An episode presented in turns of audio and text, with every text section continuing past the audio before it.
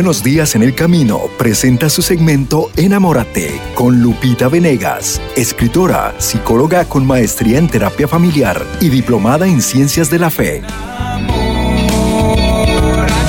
Un espacio para abordar los aspectos de la vida cotidiana desde la perspectiva profesional y espiritual. Enamórate con Lupita Venegas. A continuación. Enamórate, familia bellísima de El Sembrador. Te invito a mirar como Dios mira, con mirada enamorada. Enamórate, porque solo enamorados de Cristo podemos vivir sus exigencias. Solo enamorados de Cristo somos capaces de perdonar y perdonar siempre y de perdonar de todo corazón. Solo enamorados de Cristo podemos amar y servir a lo largo del día entero. Si no es por ese amor, no podemos vivir las exigencias cristianas. Así es que enamórate. El día de hoy vamos a hablar de algo muy curioso y lo pongo entre signos de interrogación. ¿Sabías que Jesús tenía cinco defectos? Los cinco defectos de Jesús. Mm, ¿Podemos hablar de eso? Tal vez no te guste ese título, ¿no? Y es que el cardenal Bantuan nos habla de cinco defectos, entre comillas, de Jesús que te van a encantar. Es un cardenal maravilloso, es un cardenal vietnamita que estuvo preso por razones políticas por 13 años, ocho de los cuales fueron de verdad en total cautiverio, impresionante. Y aún estando preso por esos 13 años, fue sumamente fecundo. El cardenal Bantual, que ahorita está en proceso de beatificación, a partir del 2010 se inició todo un proceso, ya nada más nos falta el milagro, que desde el cielo Dios nos dice sí, es beato y después sí, es santo vamos a, conocer la vida de este hombre maravilloso que en el momento en que se ve preso, un poco le reclama a Dios, pues ¿cómo, Señor? Si yo, si me diste facilidad de palabras, si me acaban de nombrar cardenal, si puedo acercarte tantas almas, ¿por qué me tienes aquí preso, no? Encerrado, sin luz, en unas condiciones deplorables, tremendas. De pronto él pregunta a Dios, pues, ¿por qué? ¿Por qué esto acaba así, no? Y Dios le responde, enamórate de mí, no de mis obras. El cardenal Bantual tuvo una espiritualidad muy profunda y muy fecunda cuando él se enfrentaba a una realidad inesperada, cuando él aprendió a decir sí a la voluntad de Dios por sobre su propia voluntad, él empieza a crecer espiritualmente muchísimo. Y tú y yo podemos aprender de él también mucho. En uno de sus libros publica lo que él llama los cinco defectos de Jesús. Me ha encantado su reflexión y quiero compartirla contigo. Es una reflexión que publica Aleteya. Aleteya es una página en internet que me gusta mucho, católica, fiel al magisterio de la iglesia, al papa y, pues a Cristo, desde luego. Preciosa página, se llama Aleteya y de ahí tomo este artículo titulado Los cinco defectos de Jesús. ¿Tenía defectos? Bueno, bajo la mirada del cardenal Bantual vamos a comprender que así es, ¿no? Es un cardenal vietnamita. Su nombre completo, Francisco Javier Guyen Bantuan. Francisco Javier Guyen Bantuan. Por cierto, el estudio donde yo hago grabaciones y todo se llama así, Bantuan. Él tuvo como lema de vida la esperanza que llena de amor el momento presente. Dicen que en un momento él dijo, cuando alguien está enfermo o preso o privado de algo, espera el momento de verse liberado, ¿no? Si estás enfermo, esperas a estar sano. Si estás preso, esperas a que te liberan. Si estás triste, esperas a sentir motivos para estar contento. El que está en una situación inesperada, espera salir de ella pronto. Cuando él después de un tiempo vio que eso no llegaba, en una reflexión profunda, en una oración muy bella de cara a Dios, dijo, Señor, yo no esperaré, no esperaré. Yo llenaré cada minuto de mi día con amor. No esperaré llenaré cada minuto de mi día con amor. ¡Wow! Fue fantástico lo que pasó con este cardenal, porque llenando cada minuto de su día con amor. Es un cardenal que estando preso pudo celebrar la Eucaristía de forma clandestina, pudo escribir tres libros, pudo convertir a sus celadores y carceleros. Era fantástico lo que hacía. ¿Por qué? Porque se decidió a llenar cada minuto de su día con amor. Y fíjate, cada vez que a mí me toca enfrentar una situación difícil, inesperada, mm, desagradable, pienso mucho en Cardenal Bantual y digo, Señor, déjame llenar este minuto con amor. ¿Y cómo cambia todo? Es como soltar las cosas que no están en tus manos a las manos de Dios y se las entregas. Quiero llenar este minuto con amor. Yo solo quiero llenar este minuto con amor. Y ya verás cómo, cómo todo cambia. Y cómo de pronto te encuentras llevando adelante una vida fecunda, llena de bondad, de caridad, sin darte cuenta solo porque elegiste llenar cada minuto de tu día con amor. Eso hizo Cardenal Bantuán y por eso fue tan fecundo y tan profundo espiritualmente hablando. Ese fue su lema, llenar cada minuto de su vida con amor. Siendo prisionero por el régimen comunista durante 13 años, nueve de los cuales estuvo en total aislamiento, no quedó de brazos cruzados, esperando la liberación. Al contrario, con creatividad, se hizo amigo de los carceleros, construyó para sí un crucifijo, celebró la Eucaristía clandestinamente, escribió tres libros y después de una vida luminosa, murió víctima del cáncer en 2012. Era septiembre del 2002, 2002. Ya en 2010 la iglesia inicia su proceso de beatificación. Y él se declara apasionado por los defectos de Jesús, los defectos entre comillas. Él habla en un gran libro que te recomiendo mucho, se llama Testigos de Esperanza. En ese libro habla de lo que él considera los defectos de Jesús.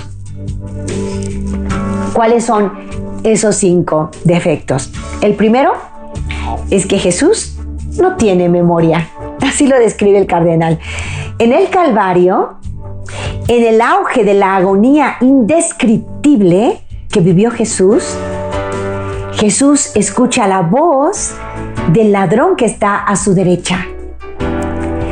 Jesús le dice, acuérdate de mí cuando llegues a tu reino. ¿Te acuerdas? Es un pasaje hermoso que describen los evangelios. Una de las citas es Lucas 23, 43. Lucas 23, 43. Jesús acuérdate de mí cuando llegues a tu reino. Si fuese yo, comenta el cardenal, yo habría respondido, no te voy a olvidar, sino que tus crímenes se merecen muchos años de purgatorio, ¿no? Sin embargo, Jesús le respondió, hoy estarás conmigo en el paraíso. Hoy, hoy estarás conmigo en el paraíso. ¡Wow!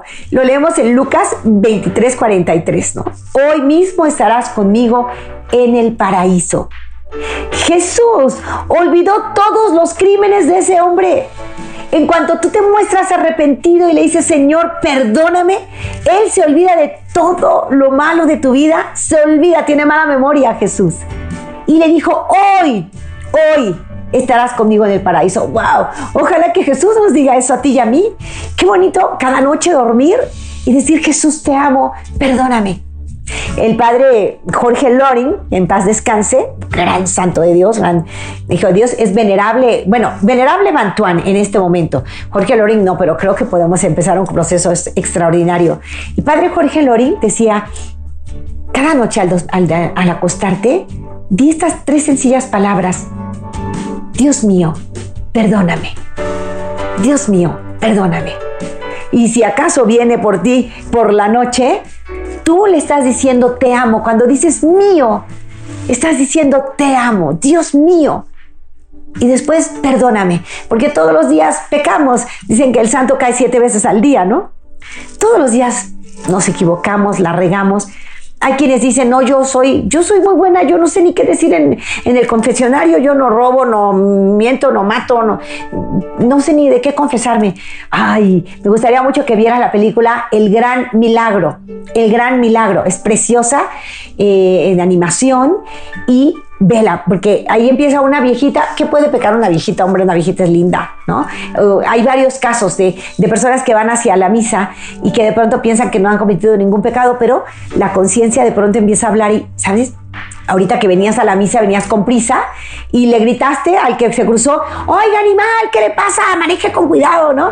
Bueno, pues confiésalo, le faltaste al respeto y tú te sientes muy bueno porque ibas a misa, ¿no? Y, de pronto, pues tenemos pequeñas fallitas que es bonito darnos cuenta y decir, perdóname, a veces por cosas que ni cuenta me he dado, Dios mío, perdóname, antes de dormirnos, esta pequeña oración de tres palabras, tres palabras, Dios mío, perdóname. Y en ese mío sentir el amor que le tienes, ¿no? Jorge Loring lo recomendaba, padre Jorge Loring, y bueno, creo que es una gran recomendación, hay que hacer la vida. Dios mío, perdóname. Y así si te llama, le has pedido perdón y le has dicho que le amas, ¿no? Dios mío, perdóname. Y ojalá Jesús olvide nuestras faltas, como lo hizo con aquel buen ladrón. Así es que Dios no tiene memoria. Primer defecto de Jesús, el Señor no tiene memoria. Apenas le pide perdón, se le olvida todo, pero todo.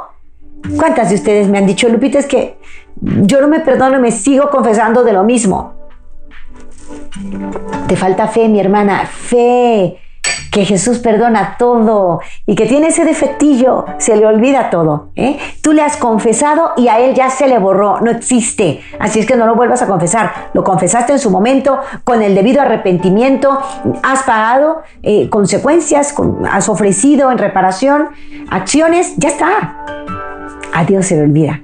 Jesús tiene mala memoria y te puede decir, hoy mismo estarás conmigo en el paraíso. Ojalá que así fuera en el momento en que nos llame. Ojalá. Segundo defecto de Jesús, entre comillas defecto, ¿verdad? Lo estamos haciendo en el tono que lo hizo el cardenal Bantuán, venerable cardenal Bantuán. Jesús no sabe matemáticas, dice, el cardenal. Si Jesús se hubiese sometido a un examen de matemáticas, seguro que lo reprobaba, lo suspendía. Un pastor tenía 100 ovejas. Una de ellas se pierde, una él inmediatamente deja a las otras 99 en el redil y se fue en busca de la oveja descarriada. Al volver a encontrarla, la puso en su hombro y volvió feliz. Lo leemos en los Evangelios, Lucas 15, versículos 4 al 7. 100 ovejas, una se perdió, una. Deja a 99 y se va por una. Y es muy bonito cuando describe el Señor cómo al encontrarla, lava sus heridas, la pone en sus hombros y la regresa al redil. ¿Cuántas veces tú o yo hemos sido esa ovejita descarriada? Nos hemos apartado del plan de Dios. Empezamos a actuar haciendo algo que no le agrada, que nos aparta de Él. Y Él, Él viene en busca nuestra porque nos ama. Y si nos sentimos mm, lastimadas, heridas, arrepentidas, Él cura nuestras heridas con amor y nos sube a sus hombros y nos lleva a casa de nuevo. Este Jesús no sabe matemáticas, como que descuida 99 por cuidar una, no, no sabe matemáticas. Para Jesús, una persona, una, tiene el mismo valor de 99 más. Un alma es todo para Él. Por eso cuando decimos que Dios dio la vida por nosotros, podemos decir con certeza, Dios ha dado la vida por mí, por mí, por mí, por mí como persona, me ha visto a mí. Yo le he lastimado. El otro día estuve hablando con un matrimonio que eh, me contaban cómo ellos habían vivido la vida sin Dios primero se negaron a tener hijos, además vivían separados, ella tenía un trabajo muy exitoso en, Estados Unidos, él en la frontera, pero no con ella, entonces vivían separados, se veían cada tres semanas, ¿no? Y él cuenta que vivían muy con los criterios del mundo. ¿No? Vamos a hacer dinero, vamos a, tener desarrollo académico, eh, muy con los criterios del mundo. Pero con el tiempo se dieron cuenta que eso no era un matrimonio y decidieron que iban a vivir como uno.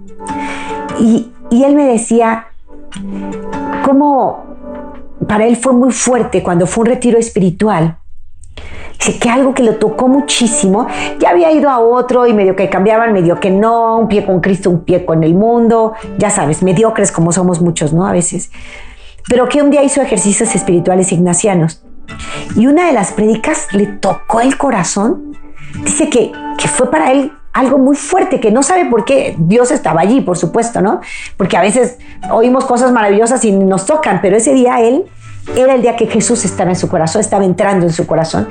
Cuando el padre, el sacerdote, predica y dice, durante la pasión de Cristo, cada pequeño pecado tuyo, cada pequeño pecado venial, o sea, no grave, venial, es como dar un escupitajo a Jesús.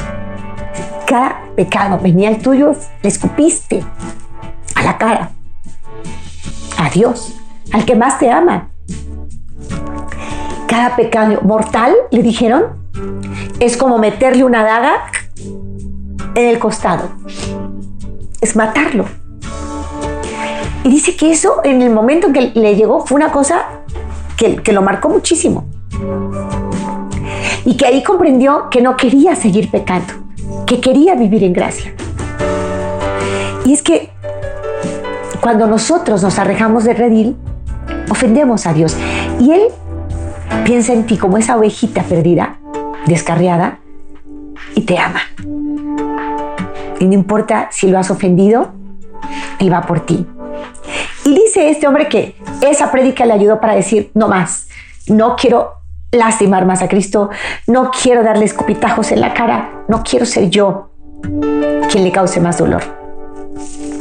Quiero vivir para reparar. Y ese hombre nos contaba cómo ahora está al frente de algunos movimientos muy bonitos para matrimonios y para jóvenes.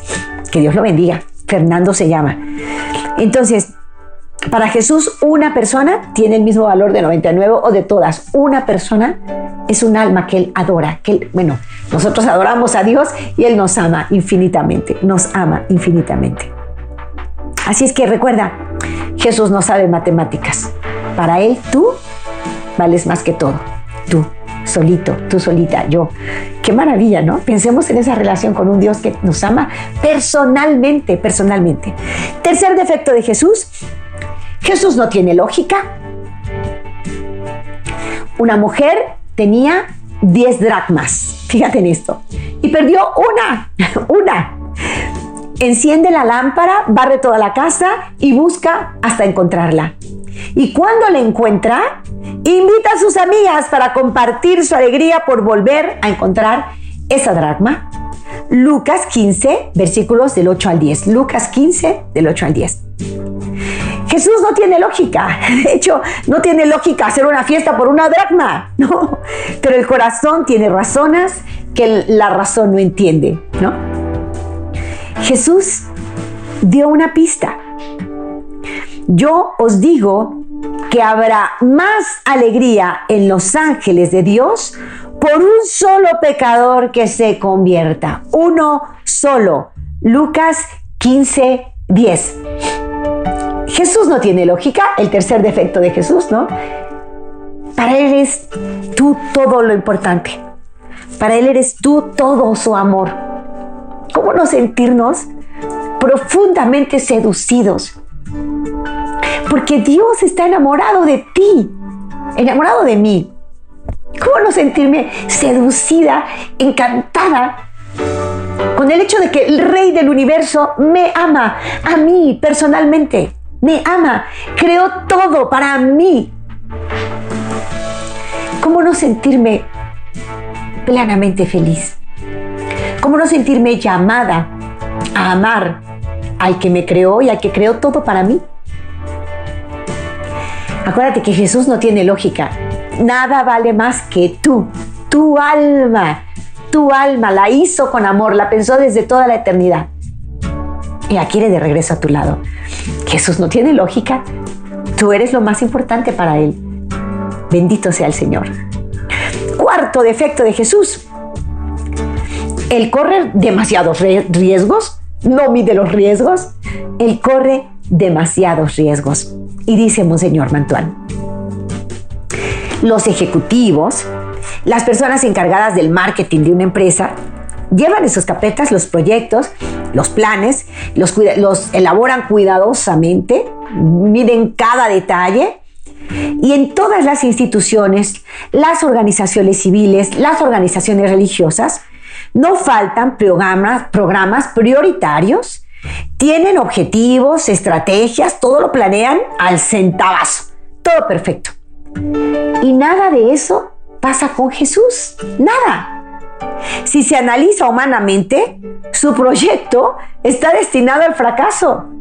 Nos ha hecho a nosotros para amarlo y sabe que le vamos a fallar tantas veces. A los apóstoles que dejaron todo para seguirle, no les garantiza el sustento material, ni casa para vivir, solamente compartir su estilo de vida. A uno que deseaba unirse a los suyos le dice, las zorras tienen madriguera, las aves tienen nidos, pero el Hijo del Hombre no tiene dónde reclinar su cabeza. Mateo 8:20. ¿Quieres seguirme? A ver, nomás toma cuenta esto, ¿eh? El Hijo del Hombre no tiene dónde reclinar su cabeza. Los doce confiaron en este aventurero. Nada les ofrecía ser pescadores de hombres, nada más, ¿no? Ellos confiaron en este aventurero. Millones y millones de otros igualmente. Siguen habiendo vocaciones, sigue habiendo hombres y mujeres que se entregan con corazón indiviso solo a Dios. Ya son más de dos mil años y una incalculable multitud de seguidores sigue peregrinando en torno a Cristo. Galerías enormes de santos y santas, bienaventurados, héroes, heroínas de la aventura de Cristo. En el universo entero sigue adelante esta bendita romería hacia Cristo. ¿Será que este aventurero tenía razón?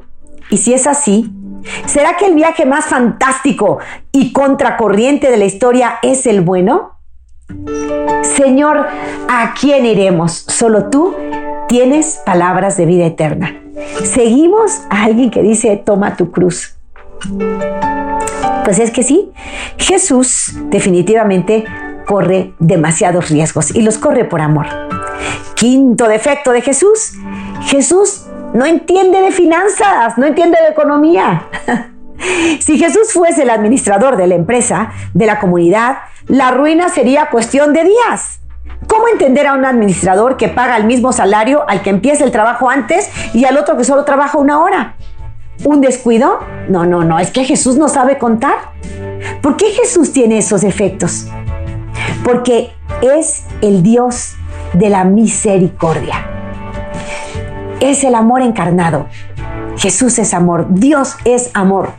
Juan 4:16, Dios es amor. Por tanto, no es un amor racional o calculador o que condiciona o que recuerda ofensas recibidas. Es un amor donación. Es un amor servicio, misericordia, perdón, compasión, acogida. ¿En qué medida? En una medida infinita. Los defectos de Jesús son el camino de la felicidad en realidad. Por eso damos gracias a Dios, para alegría y esperanza de la humanidad. Esos defectos de Dios son incorregibles, ¿no? Así lo plantea Monseñor Bantuán en este libro precioso que se llama Testigos de Esperanza. Yo te invito a leer Testigos de Esperanza, un libro extraordinario que emerge de una profunda vida espiritual. Nueve días en cautiverio total, nueve días, nueve años en cautiverio total, trece años preso y un hombre muy fecundo. Después ya fue el predicador pontificio del Papa. Extraordinario. Oremos para que pronto sea beato y después santo y le podamos pedir muchísimos favores. favores. Al venerable Bantuan le damos gracias por el contenido de hoy. Y yo quiero invitarte a que formes parte de este programa. Sin ti no es posible. Así es que llama y déjame hoy tu mensaje escrito porque los voy a responder vía eh, eh, de lectura. Ahora no recibo las llamadas, pero sí recibo tus preguntas a través de la lectura. Así es que llama y deja tu mensaje, marca en México al 33 47 37 63 26 y marca en Estados Unidos al 773 777-7773. Yo voy a la pausa, regreso después de ella. Estoy feliz que estés conmigo y te invito a mirar como Dios mira. Enamórate. En unos momentos regresamos a Enamórate con Lupita Venegas.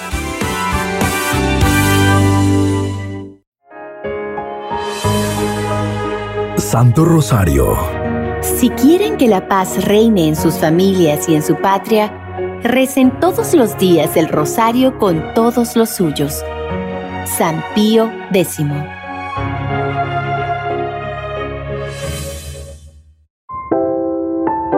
La ley de Cristo que se cumple en el amor nos obliga a procurar la salvación de las almas más que la del cuerpo. San Francisco de Asís.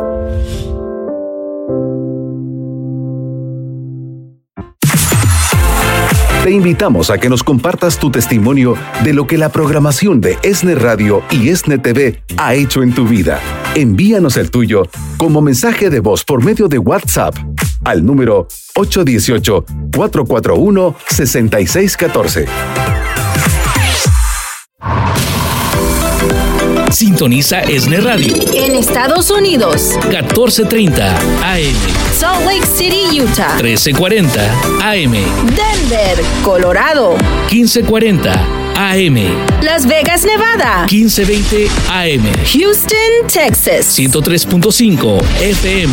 Yakima y Selah, Washington. Y en cualquier parte del mundo. Descarga la aplicación ESNE o ingresa a la página elsembrador.org. ESNE Radio, difundiendo en todo momento la palabra de Dios a todos los confines del mundo. Ya estamos de regreso en su segmento Enamórate con Lupita Venegas. Continuamos. Así es, continuamos con Lupita Venegas aquí en Esne Radio y Televisión. El Sembrador, les recuerdo que esta parte del programa la hacen ustedes. Hoy recibo sus programas, sus preguntas por escrito. Así es que llama, deja tu mensaje, me lo van a escribir y me mandan el mensaje a mí, el cual contesto desde aquí. 773-777-7773, el número en los Estados Unidos. Y en mi país, México, puedes marcar 3347 37 6326. Este número parece trabalenguas, pero ojalá que ya lo tengas aprendido o anotado y puedas estar en contacto. Quiero agradecerles, espero sus llamadas. Sin ellas no hay programa, porque este programa lo hacen ustedes. Y cada vez que tú llamas, que tú transmites una inquietud, una pregunta, una sugerencia, estás representando a muchos que están viviendo algo semejante a ti o que piensan lo mismo que tú. Así es que no dudes en hacer esa llamada si lo sientes en tu corazón. Y quiero que sepas que yo estoy aquí por apostolado, por amor a mi Señor, por llamado de Él. Y lo que quiero es escuchar con amor. No quiero juzgar, no quiero condenar, por supuesto que no, soy cristiana. Quiero hablarte con amor, con comprensión, con la ternura que María habla a sus hijos. Quiero hablarte así. Así es que de mi parte recibirás escucha y comprensión, ¿vale? Así es que tus preguntas son bienvenidas y las agradezco, ya me están llegando. Y el primero es un caballero que agradezco enormemente. Me he dado cuenta que los hombres cada vez más ven a su interior y hablan también de sus preocupaciones, de sus emociones, de sus sueños. Antes decíamos mucho, los hombres no lo hacen y ya. Bueno, no tienen la facilidad, pero cuando lo hacen son extraordinarios y yo se los agradezco. Raúl Martínez, hermanito, muy buen día, hermanito. Raúl me dice, estoy muy consciente de mi defecto principal, de, de la soberbia. ¡Wow! Maravilloso, Raúl. Es muy bueno, ¿eh? Estoy muy consciente de mi defecto principal, la soberbia. Pero no sé cómo cambiarlo. ¿Cómo se trabaja en la virtud contraria? Raúl, primero que nada, mis respetos. Mis respetos porque empecé diciendo que los hombres que se abren cada vez más y tal. Tú lo has hecho de forma extraordinaria. Yo creo que lo mejor que podemos hacer para superarnos, para crecer, es justo conocernos. Y conocernos significa aceptar con paz, con paz, que tenemos virtudes y defectos, las dos cosas. No nos enfoquemos tanto en nuestros defectos que dejemos de querernos. ¿No? Porque cuando nos enfocamos demasiado en ellos, decimos que somos poca cosa y, dejamos de valorarnos. Y eso Dios no lo quiere. Decía Teresa la Grande, la humildad es andar en la verdad. La humildad es andar en la verdad. Dicen que cuando Francisco de Loyola y Francisco Javier eh, estaban juntos, Francisco Javier se deja seducir por este testimonio maravilloso de eh, Ignacio de Loyola. Y en alguna ocasión San Ignacio, que era el superior, les invita a su comunidad a que vayan de misiones a un lugar lejano, ¿no? No me acuerdo a dónde, pero a un lugar lejano. Y de pronto eh, Francisco Javier dice, yo, yo me lanzo, ¿no? Primero, primero no quiso, pensando que debería ser humilde, que es poca cosa, que no debe querer pedir ni nada, que si se lo dan, que bueno, pero si no se lo dan, no. Y, y bueno, pero se queda en la humildad y, San Ignacio le pregunta, ¿no quieres ir tú? Y entonces cuando él ya le piden, dice, sí, iré y convertiré al mundo y seré el mejor de los héroes y no sé qué y tal. Y le dice San Ignacio, a ver, un poquito menos, un poquito menos, ¿no? Bájale, tampoco es que eres el superhéroe, bájale. Y entonces se da cuenta de que fue soberbio al decir que sí, yo, yo voy a transformar el mundo yo voy a evangelizar a todos y yo le daré esa tierra completa al Señor. Entonces, un poquito menos, era un poquito menos, le contesta San Ignacio y él le dice, tiene razón, tiene razón, es que qué barbaridad, soy un soberbio, soy un presumido, soy un patán, soy un pretencioso, soy, y, se, y se tira tanta tierra que le dice San Ignacio, un poquito más, un poquito más, ¿no? O sea, no exageremos. Cuando tenemos conocimiento propio, eh, andamos en la verdad, como dice Santa Teresa la Grande. Significa, me doy cuenta que Dios me hizo con amor y que me dio cualidades, porque Dios es bueno con todos y tengo cosas muy buenas que darle a los demás y lo acepto con humildad. Eh, lo acepto porque Dios me lo dio y le pido nada más que me deje usarlo para el servicio de mis hermanos y no para vanagloria, ¿no? Y por otro lado, también me doy cuenta que como ser humano no soy perfecto y que tengo defectos y que tengo errores. Y hay dos grandes raíces de toda nuestra vida de pecado. Las dos grandes raíces son una la soberbia, y tú lo conoces Raúl y me da gusto, y otra la sensualidad. Son las dos grandes raíces del pecado. O somos soberbios y nos sentimos engrandecidos y todo podemos y no necesitamos a Dios, casi casi. O somos sensuales y queremos que todo se nos dé fácilmente y no esforzarnos y elegimos siempre lo más cómodo y queremos sentirnos a toda la sensualidad va por el lado del sentir placer, ¿no? Y la soberbia va por el lado de sentir poder, poder y placer. Tú has hecho algo fabuloso, que es autoconocimiento, Raúl. Te das cuenta que la soberbia está en ti. La verdad es que está en todos. yo tengo mucho de soberbia y todos tenemos un poco, de soberbia y de sensualidad, un, poco o mucho. Claro que alguno de forma dominante, algunos podemos decir, es que mis debilidades van por más por el lado de la soberbia y otros podemos decir, no, mis debilidades van más por el lado de la sensualidad. De hecho, quiero hacer un programa sobre eso, se los prometo pronto. Eh, eh, hablar de soberbia y sensualidad, cuáles son sus manifestaciones y sus antídotos. Y tú me estás preguntando por antídotos para la soberbia. Y además estás diciendo algo genial, Raúl. ¿Cómo cultivo la virtud contraria? Bueno, pues es que ya tienes conocimiento. ¿Sabes algo de filosofía tú? ¿Sabes algo de antropología filosófica? Y la verdad, mis respetos. La virtud contraria a la soberbia, eminentemente lo enseña el catecismo, es la humildad.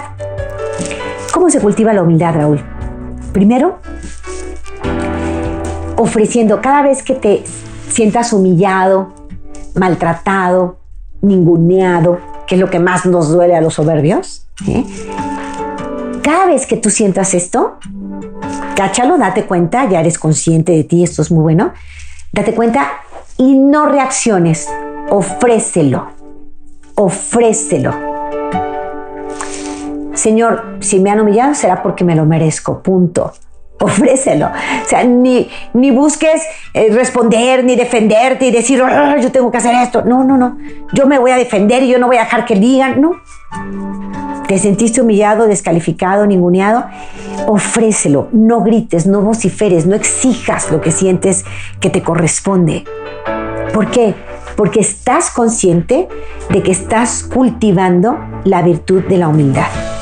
Ahora, sí puedes y debes pedir el respeto y pedir lo que te corresponde como hijo de Dios, por supuesto que sí, pero lo vas a hacer de una forma respetuosa, gentil, adecuada. Y adecuado significa en el momento propicio, en el lugar propicio. No tiene que ser ahorita. Por ejemplo, estás en familia, eres un varón, Raúl, y tu esposa eh, te descalificó en algo. Por ejemplo, tú pudiste haberle dicho a tus hijos, nos vamos todos al parque. Y, tal vez tu esposa dijo, claro que no, pero por supuesto que no. ¿Cómo creen que se van a ir al parque después de haber hecho esto? Y no se vale, porque... Y, y a lo mejor ella alega por lo que sea y le parece que no debe ser el momento, pero está descalificándote frente a tus hijos. Tú, con soberbia, tú puedes decir, tú te callas y vamos a hacer lo que vamos a hacer lo que yo dije y se acabó, por ejemplo, ¿no? O puedes actuar así, pero tú te das cuenta que en ese momento tú estás trabajando por vencer tu soberbia y dices, respiras hondo y dices, mi esposa me descalificó frente a mis hijos, no me gustó, lo voy a hablar después con ella. Pero ahorita dijo que no y vamos a quedarnos aquí tranquilos, ¿ok? Lo hablo después. Entonces, y ofrezco este momento de humillación en reparación de todas las veces que he actuado de forma soberbia. Ofrecer. Esta es una forma de cultivar la humildad. No, estás imponiéndote, no estás descalificando a otro. Me descalificaron, ah, pues yo te descalifico a ti, te va peor. Eso es el soberbio, ¿verdad? Pero tú quieres dejar de serlo. Entonces sé consciente de que estás trabajando la humildad. En ese momento respiras profundo, no ofendes a tu esposa, no gritas, no nada. Y claro que pides respeto, pero con humildad. Significa, vas a platicar con ella por la noche, en la mañana, en un momento oportuno. Amor, no me gustó que me descalificaras frente a mis hijos. Y a lo mejor ella te dice, amor, no me gustó que no me tomaras en cuenta en tus planes. A ver, lleguemos a un acuerdo, ¿vale? El acuerdo es, primero, a mí que no me gustó que me descalifiques frente a mis hijos es, cuando yo ya diga que algo se va a hacer, por favor, respétame frente a ellos. Ya después lo platicamos, pero por favor, respétame frente a ellos. Ahora, a ti que no te gusta que no te haya tomado en cuenta para el plan, bueno, te ofrezco tomarte en cuenta para los planes. Y en las mañanas más o menos platicamos qué vamos a hacer con los niños o que sí se puede, que no se puede, nos ponemos de acuerdo. Pero ya que yo dije algo, me gusta que me respetes. Lo mismo que si tú lo dices antes que yo, no lo habíamos platicado, ya lo dijiste, yo te voy a respetar a ti. ¿De acuerdo? Se trata de que, claro que exiges respeto porque lo mereces, Dios quiere respeto para todos, pero le exiges no al modo de la soberbia, que es con agresión, sino al modo de la humildad, que es con asertividad. ¿De acuerdo? Entonces, este es un ejercicio para ganar humildad. Acuérdate, tú estás practicando humildad y estás ofreciendo todo momento, toda contrariedad, porque estás cultivando la humildad. ¿De acuerdo? Gracias, Raúl. Me encantó tu llamada, me encantó tu comentario. Carolina Velázquez, claro, ¿qué me dices? Me dices, eh, quisiera conocer más a Jesús, pero no sé cómo acercarme. Cuando hago oración, siento que a mí no me escucha y que no merezco su atención. Carolina, nada más lejos de la realidad. Dios te ama, eres única. Dios te ama. Y claro que mereces toda su atención. No tanto porque tú la merezcas, no, no es por tus méritos, es porque Él te ama. Él te ama, está enamorado de ti. Y lo merezcas o no, Él siempre te busca siempre, absolutamente siempre te escucha. Pero tú has dicho aquí algo muy claro, quisiera conocerle más. Es decir, cuando tú sientes que Él no te escucha, en realidad es que tú no lo estás escuchando a Él, tú no lo escuchas. ¿Por qué? Porque no lo conoces suficiente. Esa es, es, la clave, tú me la dijiste aquí. Entonces, ¿qué tienes que hacer? En efecto, conocer. ¿Cómo conocer más a Jesús? A ver, lo conocemos no solo a través de la oración, lo conocemos a través de la meditación de su palabra, leer la palabra de Dios se hace fundamental. San Jerónimo decía, el desconocimiento de las escrituras es el desconocimiento de Dios. Entonces, necesitas acercarte a su palabra. Te recomiendo mucho hacer este estilo de oración que se llama lección divina, en que tú lees meditando la palabra. es muy bonita. Primero lees, búscame los cuatro pasos de la lección divina. Lección divina, los cuatro pasos, para no equivocarme. Primero lees y te preguntas, ¿qué dice la palabra? Después te preguntas, ¿qué me dice a mí? ¿Qué me dice a mí? Entonces, la lección divina es una lectura meditada de la palabra de Dios que está en cuatro partes. Primero es la lectura, después la meditación y acabas con un compromiso de acción. Entonces te recomiendo que leas la palabra de Dios, pero con el estilo de la lección divina que se da en cuatro pasos. Ahorita te voy a dar los cuatro pasos exactos. Se escribe lectio divina y tú la puedes buscar también a través de internet, Lectio Divina, y incluso puedes poner la cita bíblica y poner Lucas 15, Lectio Divina, ¿no? Y te va a hablar de la parábola del hijo pródigo y cómo se hace una meditación. Los cuatro pasos son, que ya los tengo aquí, me los acaba de mandar Rebe, lectura, meditación, oración y acción. Lectio, meditatio, oratio y actio lectura, meditación, oración, rezar y acción. Cuatro pasos muy fáciles. Entonces, ¿quieres conocer más a Jesús? Lee su palabra. Es lo mejor que puedes hacer. Lee su palabra. Hoy por hoy nos mandan a través del WhatsApp la lectura del día, el Evangelio del día, la meditación del día. Pues reúnete o únete a un grupo de estos que ya te mandan tu meditación y todo. Eh, aquí en el Sembrador tenemos la lección divina todos los días, así es que acércate a todos estos medios que se están presentando hoy con facilidad. Para conocer a Cristo hay que conocer las escrituras. Todo el Antiguo Testamento se debe leer en clave de Cristo, porque todo es eh, prefigura de Cristo, todo nos anuncia a la plenitud de los tiempos, que es la llegada de Cristo. Entonces, todo las Sagradas Escrituras es Cristo. Claro que conviene leer primero los Evangelios aquí en el Sembrador, ha nacido un apostolado bellísimo, un movimiento que se llama Yo Soy el 73. Y en este movimiento es precioso porque se nos invita a leer eh, los cuatro evangelios en 33 días. Me gustaría que también investigaras dentro de todas las redes sociales de El Sembrador, busca Yo Soy el 73. Y creo que esta es una gran manera de empezar a conocer más a Jesús. Y ya, conociéndolo, te vas enamorando y lo demás se va, dar, se va dando, de verdad. Conócelo. Y si puedes unirte a Yo Soy el 73, sería genial. Así es que busca la forma de poder unirte con todos nosotros que somos el 73. ¿eh?